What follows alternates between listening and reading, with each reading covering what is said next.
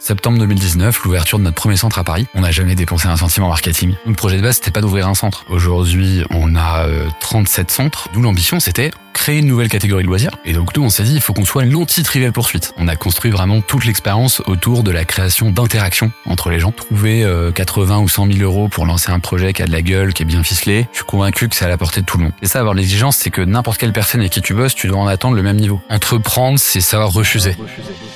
Une boîte est la somme de ses compétences et la moyenne de ses talents. Fais-la progresser et elle s'envole. Laisse-la stagner et elle s'effondre. Et la meilleure façon de s'améliorer, c'est d'écouter ceux qui sont déjà passés par là.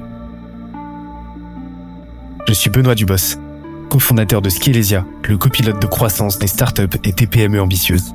Ensemble, nous allons partir à la découverte des plus belles réussites entrepreneuriales, avec un objectif, comprendre comment créer et développer une boîte de façon saine, rapide et durable.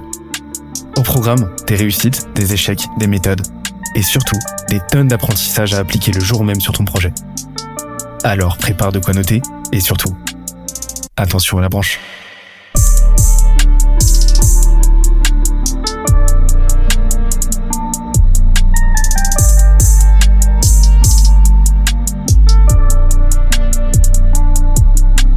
Let's go.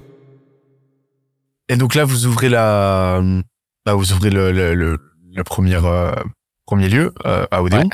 Euh, comment vous trouvez vos premiers, euh, bah, vos premiers clients en fait? Écoute, on a amorcé la pompe en faisant un mois de test avec du réseau. donc on a fait un Kiss Bank Bank avec des préventes. Ok.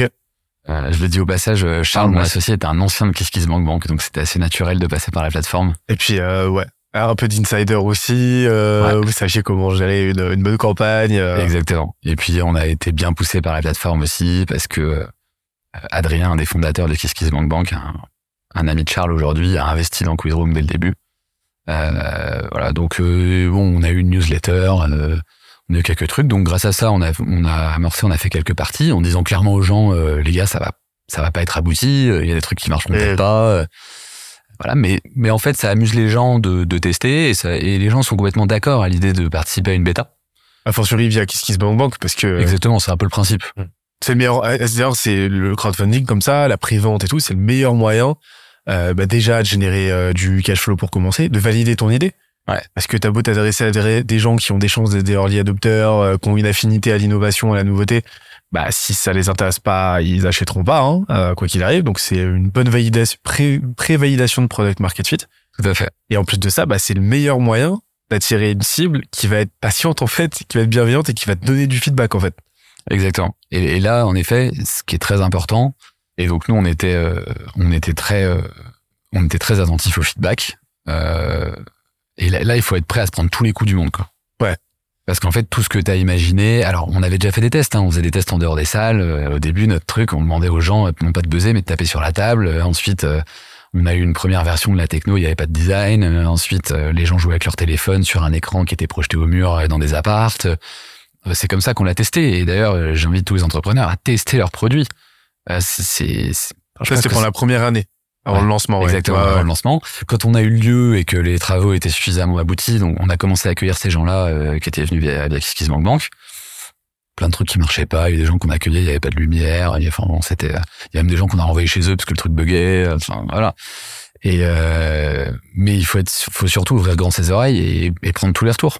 Et il y a plein de gens prendre la foudre au moment. Ah oui, oui, on se prenait des.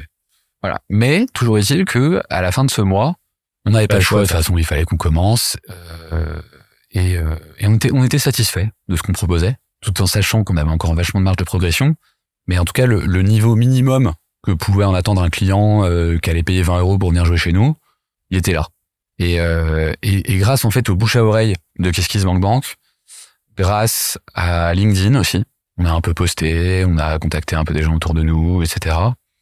On a rapidement eu des clients, on a eu aussi des sorties presse euh, ça, c'est un truc qui est très cool à Paris, c'est qu'en fait, il y a tellement de médias qui sont en recherche de trucs sympas, de trucs nouveaux, qu'on a eu euh, plein de médias et plein d'influenceurs qui sont venus tester.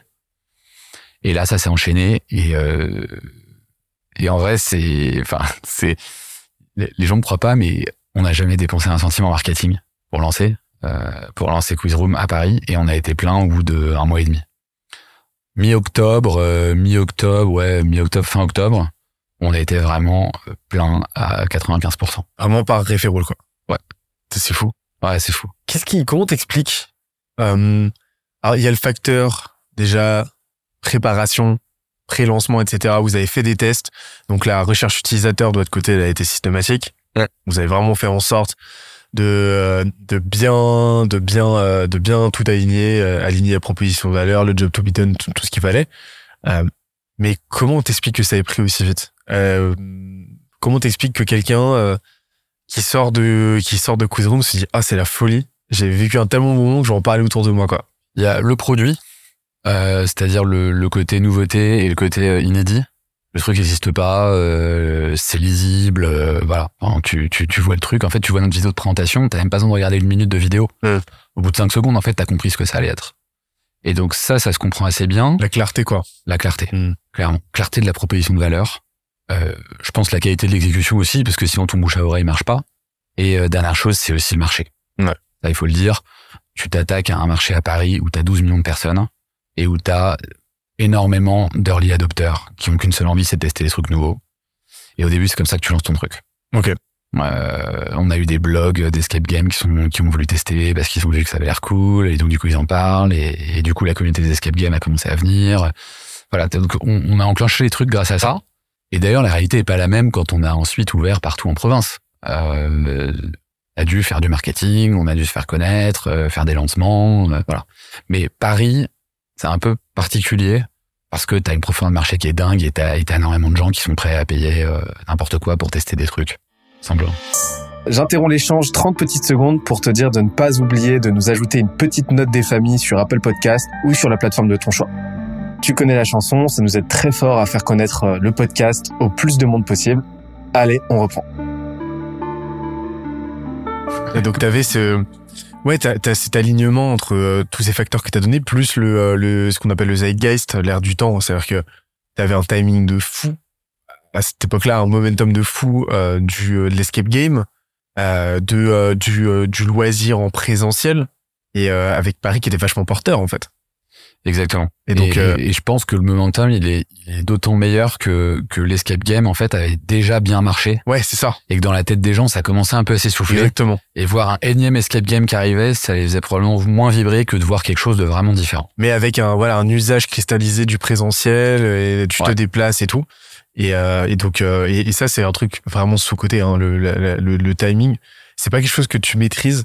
C'est très compliqué à maîtriser mais par contre euh, c'est un facteur fondamental dans la qualité de ton lancement euh, et euh, mettons que bah, ta trajectoire de croissance par la suite hein.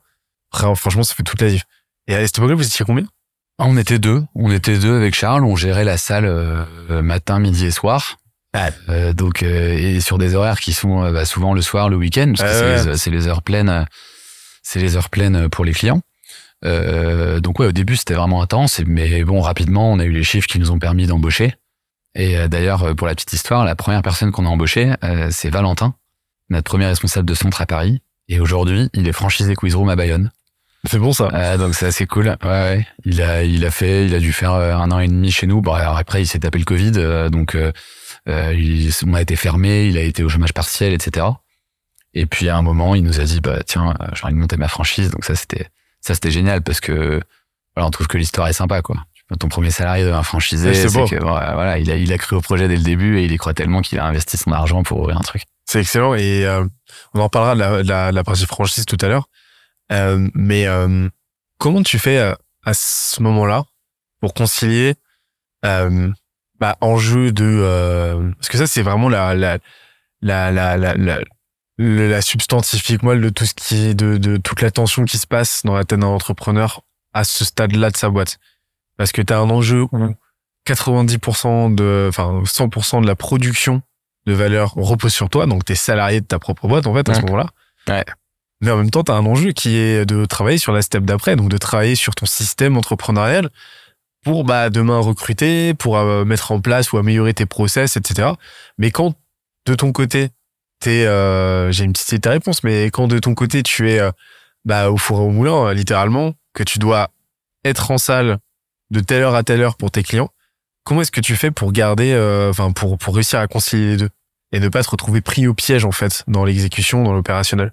Alors, t'as as tellement raison. Enfin, tu peux te retrouver très vite pris au piège de l'opérationnel et de perdre six mois voire un an euh, sur ton développement.